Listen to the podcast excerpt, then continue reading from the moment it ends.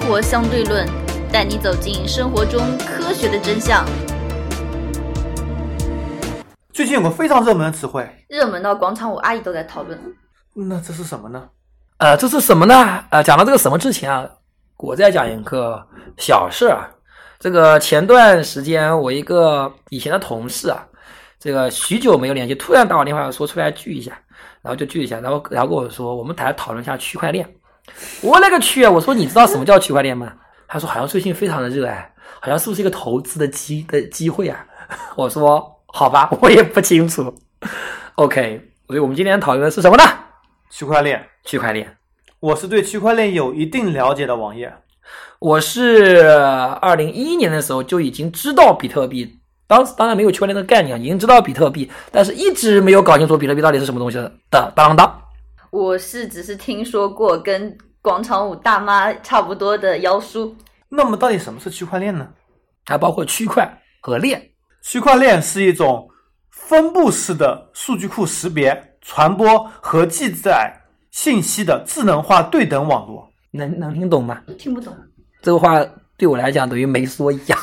什 么叫什么 叫嗯，分最布 近式不是数很流行这个区块链嘛？嗯呃，有企业出了一个招聘启事，嗯，说我们要招聘区块链员工有十年以上的工作经验这不扯淡了吗？区块链总共才出来了。啊。然后网友在想，这家公司啊，是不是想钓鱼执法招聘中本聪啊？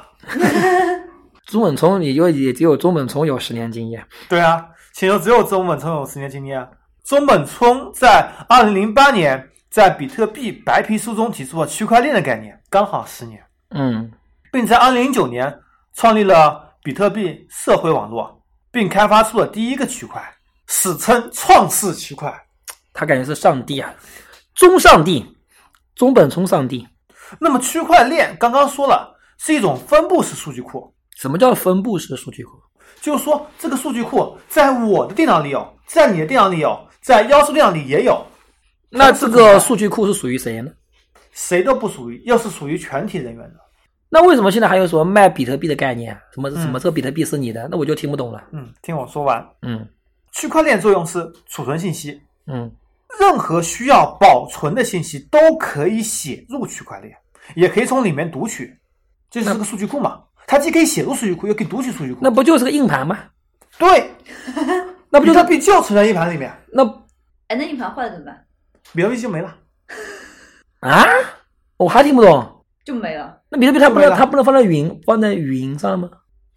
等我慢慢说完。哦，好吧，越越说越 混乱。首先，这个区块链任何人都可以架设这个服务器，加入区块链的网络，嗯从而成为区块链中的一个节点。嗯在这个区块链里面没有中心节点，每个节点都是平等的，都可以保存着整个数据库。你可以向任何一个节点，就是比如说我向你的电脑里面写入和读取数据，因为所有的区块链里面的数据库都是同步的，它全部会自动同步。我还是没听没听所以用懂的人越多，它会越慢，是这个原对因。，对，所以用的人越多，它会越慢，因为它同步需要时间。嗯，确认也需要时间，确认等会儿我们说到。其实分布式数据库不是什么新的东西，上世纪八九十年代就已经有了。但是区块链革命性东西在哪里？比如说你银行发行货币，嗯你的央行是个中心节点，嗯所有东西都是你央行说了算。我这货币有价值，是你对政府的信任，嗯，从而产生的这个货币。对啊而，区块链里面没有中心节点，也没有管理员，是彻底无中心化的。嗯正因为它没有管理员，没有中心化，所以它无法管理，所以区块链才能做到无法被控制。这只是现在无法被控制啊，等会儿我们会说到能够被控制的地方。当时它设计出来就是说，一旦有大公司能够掌握控制权，他们就会控制整个平台，因为这里面就是说，比如说我要向你转一个比特币，这需要整个比特币网络里所有人确认我有这一个比特币，该怎么确认？有百分之五十一的人认为我有这个比特币，我就能够转给你一个比特币。如果没有百分之五十一人认为我有这比特币，我就无法给你做转账，我就没有这一个比特币，因为大家数据是同步的，那如果这百分之五十一被一个公司或一个个人所拥有的话，它就可以控制整个网络，嗯，叫做百分之五十一攻击。那别人就就不跟你玩了呀。对，这就是就直接不跟你玩，它全部控制了呀。就没了。因为这刚刚好，你全是匿名的，你不知道这个比特币，你不知道这个区块链是谁的。就算有公司能控制百分之五十一，你也不知道控制百分之五十一。它可以在这台机器上放百分之一，这台机器上百百分之一，这台机器上百分之一，有五十一台机器各百分之一，它同时也就控制了整个网络。别人并不知道你有控制百分之五十一的这个区块链。那他怎么控制这个区块链呢？刚刚所说了，你架设一个服务器，架设一个数据库，放到整个区块链平台中，数据就会自动同步。嗯，你有百分之五十一的机器能够做到这样子，你只要控制这，那就可以控制全部的网络了可以控制全部了。那那大家都想控制了呀，凭什么给你控制呢？那问题是现在这个网络足够大，目前还没有公司能够控制到百分之五十一啊。以后会有的，不是，我还是以后网络继续扩大，控制能力反而会更加增加。不是，我还是每天。那比特币是什么东西呢？比特币是个虚拟货币，比特币是基于这个算法的一个虚拟货币，基于这个区域里面的。对，那比特币它这是个什么东西啦？不存在一个虚拟的一串字符串，就是它这个算法认为你那他们很很有很这么多一时个候去东西，挖比特币、挖矿是什么意思呢？挖挖字符串吗？就是是它挖字去符串。那字符算啊那这个字符串有什么标准吗？比方说我就进说呃矿，也比如说我给你发了一个比特币转账，这笔转账信息被整个网络进行一个加密，谁先猜中这个信息，接下来这个比特币是给谁的？猜中什么意思？我给你转了一个账，不是有一块信息我给你转账有记录的吗？嗯记录在全部网络里面，这笔转账它会有一个加密的字符串，字符串像银二百五十行，六位字符串，像银行不是不是不是自动生成的吗？对，自动生成的。然后每台大家去计算这个字符串，去算猜这个字符串是多少，猜中了下一个比特币就是谁的，还是没听懂。就是说中本聪做了多少个啊？两千一百万个。两千一比特百币一百万个嘛，然后就是说你去猜它的那个，也就是说，两千一百万个比特币是中本聪做出来的，他设定的，嗯、他设定了很多字符串，对这是他自己设定的字符。这这他设定一个算法，他会生成两千一百万个比特币。嗯，哦，他制作了一套算法，可以生成两千一百万个比的比这个这个比特币。每一个比特币都要需要大家去猜，谁先猜中这个比特那币是谁的。他干嘛不直接就给某人好了啦？他自己拿着就好，干嘛要要别人去猜了好玩吗？干嘛一定要有猜这个过程呢？就比方说，我说难听点，啊我央行发行这个这个这个货币出来，你你要说这个货币是属于你的，你还要我我我直接给你就完了嘛？序列号你得说出来，你还一定要说出这个序列号谁是对的，对，他就这么设计的，啊？就等于这就是挖说矿这是个游戏规则，对，这是游戏规则，他就是上帝了，等于说嗯，他创造了这么一一套游戏规则。对，我操，现在终于有有有有点明白了，我啊，原来都都是他搞出来的，嗯，嗯，总共有多少位？两千一百万个，它可以无限细分，你可以猜零点零零零一个，我知道，那那那那那那那那那他他这个字符串有多少位？它字符串可以增加，每过一定时间增加一维，增加难度增加百分之三十，那你怎么可能挖出来挖？那你要靠你后来越来越难挖呀，所以它货币价值会越来越高啊。嗯，哦，就他设的这么一个游戏规则，它默认是每过十一天难度增加百分之三十，那后面那那你要靠你计算机的能力了，对啊，对啊，就是就是去凑嘛。就去抽啊，谁先抽到是谁的呀？那还有个问题，那你中本聪可以发布这种算法，我那个谷歌我也可以发布一个新算法的呀。我每个公司公司不是都可以发布一个可以啊新现在都有算法有的的吗很多的，啊比现在各种的虚拟货币啊，很多像昨天联想刚刚发布了，呃，区块链手机，什么意思？他去关手机的干嘛也就是说，中本聪可以看成是一家个人来说，它是一家央行对，它不是央行，啊。比方本说身没有央行不是我知道，它只比是方个规则设定者我知，道，比方说我们把它比作一个央行，这个央行它很特殊，它创造了一种货币，这种货币不是不是不是不是直接发给你，你要猜中上上面这的是序玩列游号戏，啊，对啊对啊，对这个货币才生效。对才能算你的。对对啊然后你在这个区块链里面，你你的货币生效了以后，你要昭告天下，就全部同对，。所有人得全部同步同，步直到你这个数据这个比特币是被你挖走的，你挖出来以后，它就它就自动一就一套算法，大家就全部知道了。对，嗯，因为你挖猜这个很难很难猜中，嗯但是你用猜中以后验证这个比特币是否是你挖走的非常简单。怎么验证？就像说你一个文字啊很长的文字加密和算法过去只有唯一的算法，你嗯解密需要有很复杂的过程。对嗯啊，反正他就是通过一一一一系列方法，对，咱就是就是同步，嗯嗯，就就就就同步到你参加入到这个区块的所有的人，对就全是吧？那么他这段啊，就说你猜你你你，那么这个身份认证怎么认怎么认证呢？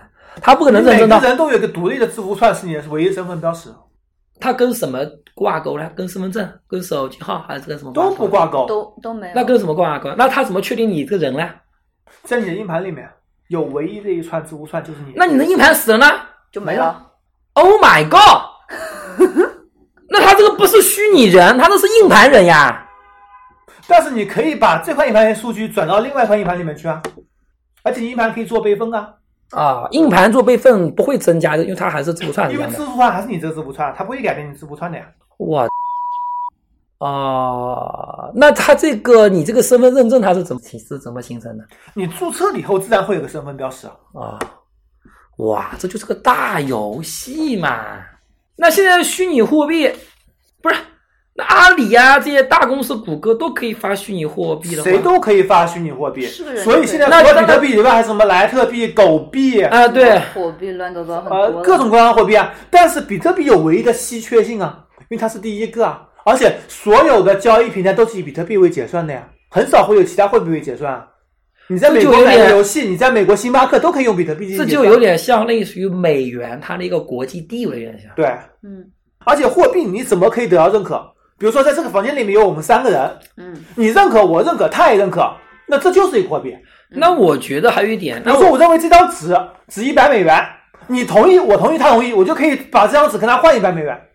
我现在明明明白了，我我我我现在明白了，就是说你那个，比方说腾讯，我们现在传统的所谓的虚拟货币，它是跟现实现金是对是对照的。就有你玩游戏 Q 的时币候，是中心化的，是腾讯拿不了是一个中心化的就 Q 是币，嗯 Q 币其实 Q 币其实也不能算绝对的虚拟货币，它其实跟现实货还币是现实其货实币是对照嗯是对照起来的，对，其实是你哎，充什什么叫中心化和去中心化？中心化是央行啊，有央行管理的，央行发行叫中心化，嗯嗯嗯去中心化是比特币，大家没有中心的，谁都有这个分布哎，式那区块游链戏里数面据的啊那，种货币呢？游中心戏，化的呀，游戏服务器运营商的呀。关键是你游像这个月不是有个事情吗？嗯一家真实事情啊，一家手游的运营公司，运营部主管睡了一个程序员老婆，嗯然后这个程序员将每个用户账户里多增加一万块钱，这家公司马上破产。没听懂，增加一万块钱，每个用户里面都多了一万块钱，每个用户账户里面都多了一万块钱，真的人民币吗？对啊，可以挤兑啊，挤兑了，这家公司瞬间破产了呀。他将这个手游里面每个用户账户里面程序一串代码，每个人加一万块人民币，然后一万块人民币可以去换真的钱的。对，嗯造成挤兑，公司马上破产，那他这钱不是你的，他也不可能让你让你挤兑呀、造成挤兑了，公司就没了呀。不是，这钱又不是你的，他可以不给你钱的呀。他哦游戏公司的，我懂了，就有的人他就造，像比如说你，我知道就比如说造造举个例子，举个例子啊，马云睡了某个程序员老婆，那程序员在每人支付宝里增加一万块钱，你懂了没？我知道了，增加万块钱，这钱可能不是你的，但它造成了一个挤兑的这么一种现象，对啊，导致那些可能不是你的钱你是取不出来的，但大家可能想我的钱可能也不安全了，属于我的钱可能也是真的不安全，他可以取出来啊。每个，比如说在你支付宝里，每个人支付宝里增加一万块钱，你就可以取出这来。一万块钱我可以打官司，我可以不给你的呀，因为这钱是程是那个程序员故意恶搞呀。已经造成挤兑了，他没就是管理情况下，你直接对，把钱换他成了呀。啊、那那那是顺，那是顺，那只能说这个这个公司做的这个安防体系太不严密了，嗯，对吧？这是中心化的呀。对所以比特币是个去中心化，或者说区块链是个去中心化的东西，它没有一个中心呀。如何收听我们的节目呢？您可以在喜马拉雅、荔枝 FM 或者苹果的播客应用上搜索“生活相对论”，关注爱因斯坦头像的就可以了。你挖出来，受到所有人的认可，所有人的认可。那如对啊果吧？只要是比特币玩家都认知当为然它有价值啊，呃否则你为什么会持有比特币？你为什么不把它给扔了？就像郎新平说的，比特币就是个废纸，给我我不要的。我我我我，说明他不又不认在可我这个链里对面，啊，你不在任何里面，你就不你不在对我他来这说个这就链没里有价面。值啊，但是问题是，大家都可以发行了呀。对而啊，且但是你你没有价值啊，作为发行人，你后面你是没法控制他的，对啊，就是包括中所本以你聪，包括像网易也发行的包括中本聪本虚人，拟货币啊，包括中本聪本人，他虽然说制定了这游游游戏规则，但他自己也不知道最后这个货币生成了什么样的一串代码，对啊，不知道他的呀自，己也不知道的。完全虚中心，没有人知道就啊，等于说他打开了一个潘多拉的盒，他只要这一点，就有点像那个 上帝的手指碰了一下宇宙，最后宇宙整个发展出来，发展出人类，上帝他也不知道，嗯就成了一个这么一个。但是那中个本聪很聪明啊，给自己留了两百一十万个比特币啊，他怎么留啊？他开设第一天算法非常简单的时候自己算走的呀，哦十分之一是他自己的呀，哦，他是不断的更新难难度啊嗯，他会迭代更新的。大家怎么会就认可这么一个破玩意儿，这这么一个破玩意儿呢？ 因为黑市交易需要啊，像之前的敲诈勒索的那种病毒，哦，对对，因为只有靠比特币来支付，才无法追查收货人是谁。对，咦，可以追查呀？怎么对哦，啊呀？他你同时大家都认可了，不知道谁真正收走了对啊是吧？还是没收到？你不是有一串字符代码的吗？对啊，你不知道这不对嘛？对应的人是谁的呀？它不是在硬盘硬盘里面吗？你硬盘你可以备份到其他硬盘的呀。你知道这块银盘是谁的？对啊，这块硬盘是谁的？这块银盘在谁家？你不知道的但呀。是它可以查到这副这个硬这个硬盘的呀。那我备份到另外一块硬盘呀。但是我觉得还，我觉得应该还不是，应该不是这样子，应该没那么讲。如果他要真要查，他他直接查查硬盘就是了呀。硬盘怎么查？怎么查？全世界几千亿块银盘，你怎么查？每个查过去，啊那这 个而且他把数据我拷到一个 U 盘里带走，你就带走了呀，没有在我 U 盘里面啊。嗯，那还有一个啊，那比特币它怎么交易呢？也也是用现金交易吧？那现金交易它它怎么把这个比特币给你呢？哎，我很不理，我很不理解，它怎么做交割呢？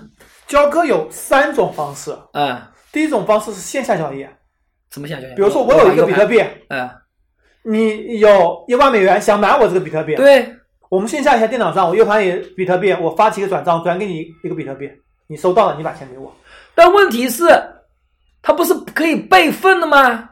那你转走以后，它的备份不是还有的吗？你已经发起转你账这个转走了身已呀，经发起转账了，系统里的所有人认为你的账户你里已少了一经个比转特走币了。了。哦，大家都认可了。对啊嗯你账户里就没有这个比特有同币步，的你下次要交易的时候，大家都认为你的账户里没有一个比特币，你就没法交易了。哦，你想耍赖都耍赖不了了。对啊。嗯，哦，第二种方法是平台交易，通过一个平台，嗯，比特币交易平台对中国也有了吧？现在好像是，中国现在全部封了，国外有。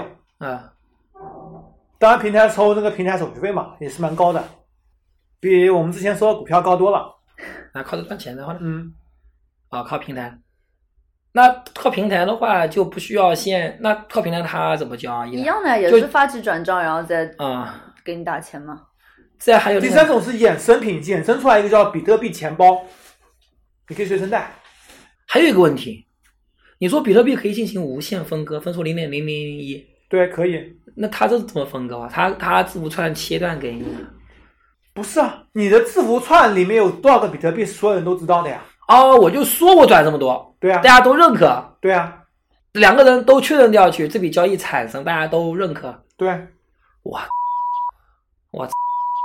而且这里面涉及到很强的加密原则，各种公钥和私钥的设置。你交易的时候，就像你支付宝两点交易，你需要很严格的验证才能够交易出去的。嗯，严格验证，然后要大大家全部都知道。对，哇，啊、原来比特币是这个样子的。那么到底比特币有没有前途呢？首先你要知道，比特币交易需要多少时间？因为它要它它要知会所有它人。要同步，因为现在比特币交易的极限是每秒钟交易三到四笔，交易的极限，同时每秒钟只能发出三到四笔。啊，每秒所以才现在3到交易4速笔度哎，每秒钟只有三到四笔能够交易的极限。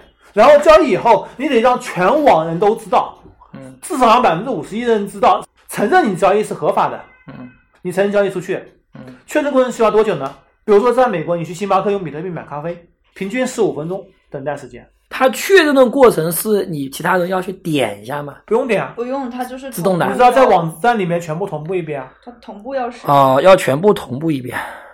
你说我去，呃，星巴克买杯咖啡我，觉得十五支分付宝钟一刷算快了，一秒钟，嗯我刷银行卡最多五秒钟，嗯，而啊比特币需要十五分钟，因为它效率是，完全是哎因为不它够是对等的。去中心化，因为你不管是刷支付宝还是刷银行卡，它只有一针对一个中心，对啊就是银行那个数据库，相当于或是者支付宝银行的数据库确认你少掉一块钱，嗯，现在是要所所有人确定你少掉一块钱钱，对就是这个意思啊，对，我去所以说它这个去中心化的就是肯定是有问题的。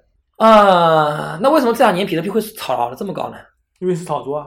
有人认为它有价值啊，就跟股票一样的炒作啊。而且比特币交易是没有限制，没有什么 T 加一，没有什么各种限制，你都可以随意炒作啊。假如泡面卖一万块钱一桶，并且你知道它会涨到两万，你会买吗？也那会么买的呀。那现在持有比特币，你说主要是用于洗钱，洗钱是一个非常大的办法，然后是黑市交易，比如说黑市买卖一些个人信息，比如说这次 Facebook 用户数据泄露，也肯定是通过黑市里通过比特币进行交易的。黑市里比如说买卖毒品，以前美国买卖毒品用什么？用现金啊？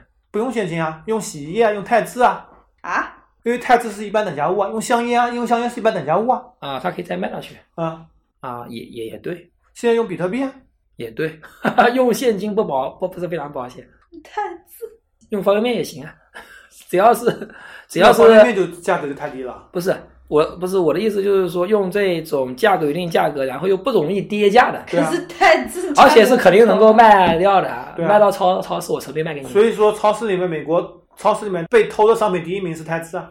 泰制洗衣液，好吧？泰制都搬到美国美国去了，这么牛逼，啊本来保洁的公司产品啊，泰制是保洁的啊。对啊。嗯我一直以为是中国的，好吧？嗯那么今天所我们刚刚既然说到了百分之五十一攻击，那么百分之五十一攻击是否真的存在？在人类漫长的演化过程中，有多少东西人们认为它已经是绝对的，但是最后被颠覆了，还蛮多的。用了一个新的领域介入了，从而被颠覆。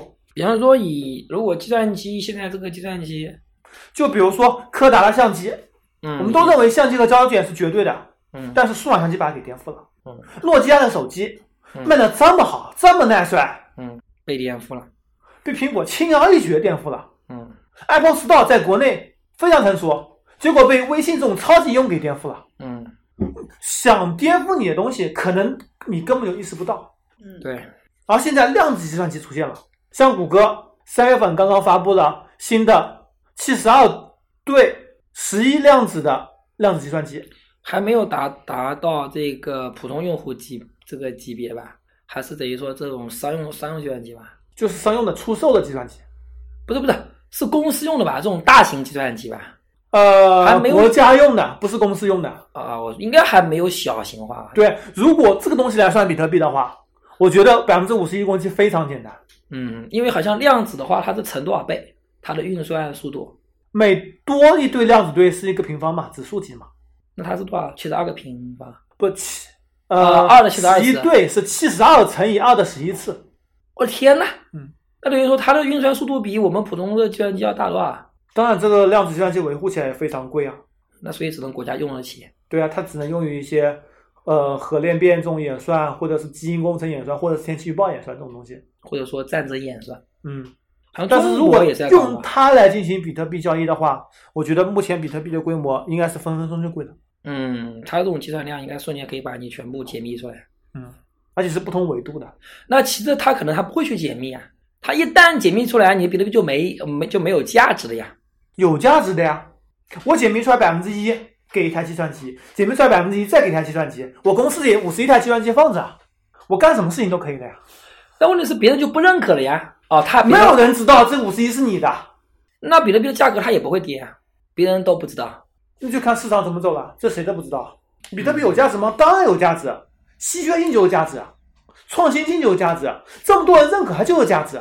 嗯，但它价格现在是一个比特币七八千美元，之前最高到过两万一、两万二，美元，嗯，哇，是的，好像是。天哪，两亿两万它肯定是不值这么多钱的呀，啊不是这东西怎么讲值不值钱，就看你喜唉。就看你认为了，而且为什么中国政府会把它取取缔掉啊呢？因为涉及洗钱。那美国政府为什么就同意了？美国政府就不怕我就不怕洗钱嘛？因为它有更多的方法能够让美国政府盈利，比如说美国设了一个比特币期货，比特币从两万跌到六千也是因为比特币期货的原因，因为期货可以赚钱，因为有大公司可以控制它，大公司控制的就是割韭菜的工具。在二零一零年的五月二十二日，一名程序员用一万枚比特币买了两个披萨，这被广泛认为是比特币进行的首笔交易，也是个币圈经久不衰的笑话。嗯错过了一个亿啊！是很多网友将这天称为比特币披萨日。八年以后，同样这个程序员再次使用比特币，他买了，这次他又买了两个披萨，嗯，用了多少钱？只用了零点零零六四九个比特币。天呐，比特币可以用来买东西，买披萨。中本聪现在还不知道他是谁耶。那么问题又来了，还有一个问题，那为什么像薛蛮子他们这么这个这个这个区块链，为什么很多中国人或者现在搞得这么火呢？因为区块链能够赚钱。以迅雷为例，迅雷不是搞了一个区块链吗？它的股价瞬间从三块涨到了十七八块吗？迅雷搞什么区块链？也是也是用比特币交易吗？还是他自己发布一个自己发布一个，自己发布？嗯对啊，现在都给自己发布啊，不是那个 TFBOYS 的粉丝也弄那个是啊，粉丝的那个区块链 TFYB 嘛，就是说我只要我这个粉丝区块里面大家认可就 OK 了。对啊，网易也弄那个区块链吗？联想出了个区块链手机吗？那不是说你不是说被国家取缔了吗？比国特家币被取缔，你区块链你哦地下交易很多打着我懂了区块链幌子的骗术，我懂了啊或者说是传销，其实中国应该是应运而啊生也是鼓励这种东西的，但就不能让你比特币给控制了。嗯，你这些公司发布的这些东西嘛，至少政府还能控控制下。虽然说，对，啊，好吧， 哦，区块链，所以只只就只能说比特币是区块链里面的一种货币啊，但对而而且不能说比特币是区块链里面的一种，是比特币是认可比特币这个区块链里面的唯一货币，应该是货你币你其中一种货币，不是，你说天还有莱特币我说你说是大家要认可比特币啊，嗯，你认可莱特币的人未必认可比特币啊，肯定认可啊。也未必呀、像像像中国交易都没法交易，那那那你只能认可其他的这个区这个区块链的呀。所以政府只要是取缔的你你这种区块链，嗯，对吧？就取这取这比特币啊。嗯，真正的区块链用途其实并不是货币和支付，因为刚刚所说了，这嗯不安全，而且效率非常非常低。对，这不个用区于块电链脑交的易。目的是什么？知道吗？是吗？嗯，就在三月份，可口可乐和美国政府联合发布的一款区块链产品。嗯，嗯这个区块链记录了美国每一名劳动者的劳动合同和相关的社保等数据，这样就不会作假了。而且，任何公司去攻击这数据没有任何意义啊。我还是没没听明白他怎么他把劳动者就业情况、社保情况全部给做成个区块链，分布啊存储在每一台电脑上面。哦，他等于说也是用了这个区块链的这种精神区块链技术和精神，能够应用的方面非常多，嗯医疗、社保、娱乐但是他不怕都可以用他不怕数据泄露吗？没有关系啊，它只是社保数据、公开数据可以查询的呀，哦，这才是真正区块链应用，而不是我们所说的货币。哦，它去中心化了就不能作假了。嗯，因为就算你作假，你去攻击这东西也没有意义啊，你攻击你攻你无法获利啊。比就然后是他其实是这个意思。你比方说，因为现在是中心化的话，其实它等于说把所有的鸡蛋放在在一个篮子。对呀啊、你只要把这个篮子搞下去，鸡蛋就全部。就像我，央行想要在你的银行钱包里面多加几个零，中心化了。所以这个也有意义的。比方说，如果发动网络战争的话，呃，比方说发动网络战争，比方说我就说中美之间，比方说发动网络战战争，他把你的央行或者把某个银行的系这个系统全部瘫掉去了，嗯，我的银行的存款就零了。对啊，这是很可怕的事情。是的如果是区块链的话，没有什么关系，你你公掉好了，因为霍金是所有人全部全全世界只要在这个这个圈，他全部都能聊聊上去了。如果你是拿比特币的话，你攻击就没有就没有意义了。除非你能瞬间达到百分之五十一的攻击，否啊、则没有意义的。我否决你你这个东西对，啊我不承认你，这这可以，否则的话而你且什么这没里有意面义有的。可以一个准入门槛，你知道吗？嗯，就是说，比如说我让计算机想进入这个领域，你没有在我准入门槛之内，你进不来，你就无法对我进行攻击，嗯你就无法篡改这个数据。嗯，所以说去中心化它可能丧失了一定的效率，但是确实是但增是安全性加了安全性，特别是有门槛的去中心化的产品嗯。会非常安全。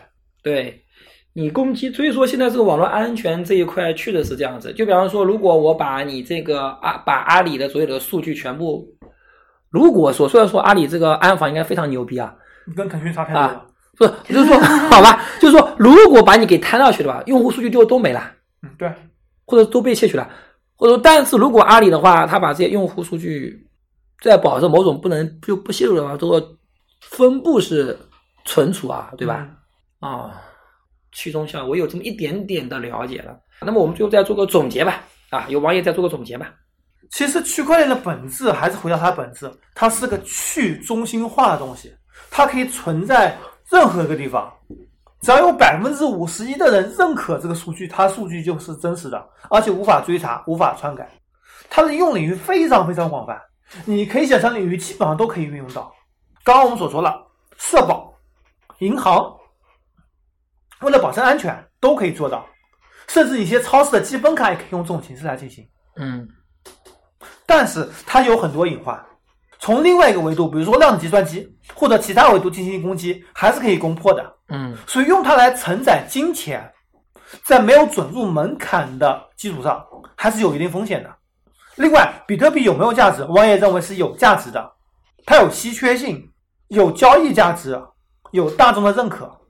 但是你问我是否应该去投资这些虚拟货币，我可以告诉你，国内百分之九十以上的所谓的 ICO 虚拟货币都是假的，都是骗局，都是传销。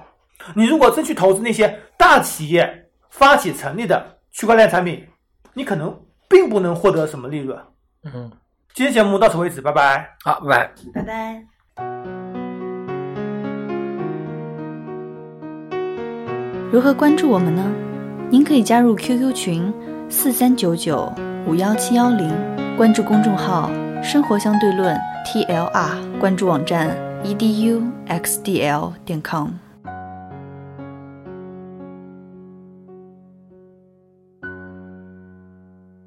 今天彩蛋，刚刚我们说到了虚拟货币的时候，说到了一个狗币，比特币、莱特币、狗币，其实还有什么以太币等等。我们来说说看这个狗币，狗币其实是在二零一三年由外国人为了嘲讽比特币发明的一种数字货币，好吧， 叫做狗币，形象是一个 dog，嗯但是这个狗币现在已经数亿美元的市值了，可见这个虚拟货币市场是多么的浮躁，多么的充满泡沫。当当，现在如果让你去买一个虚拟货币，你会去吗？我不会去买，为什么？没钱。因为大马上就要死了。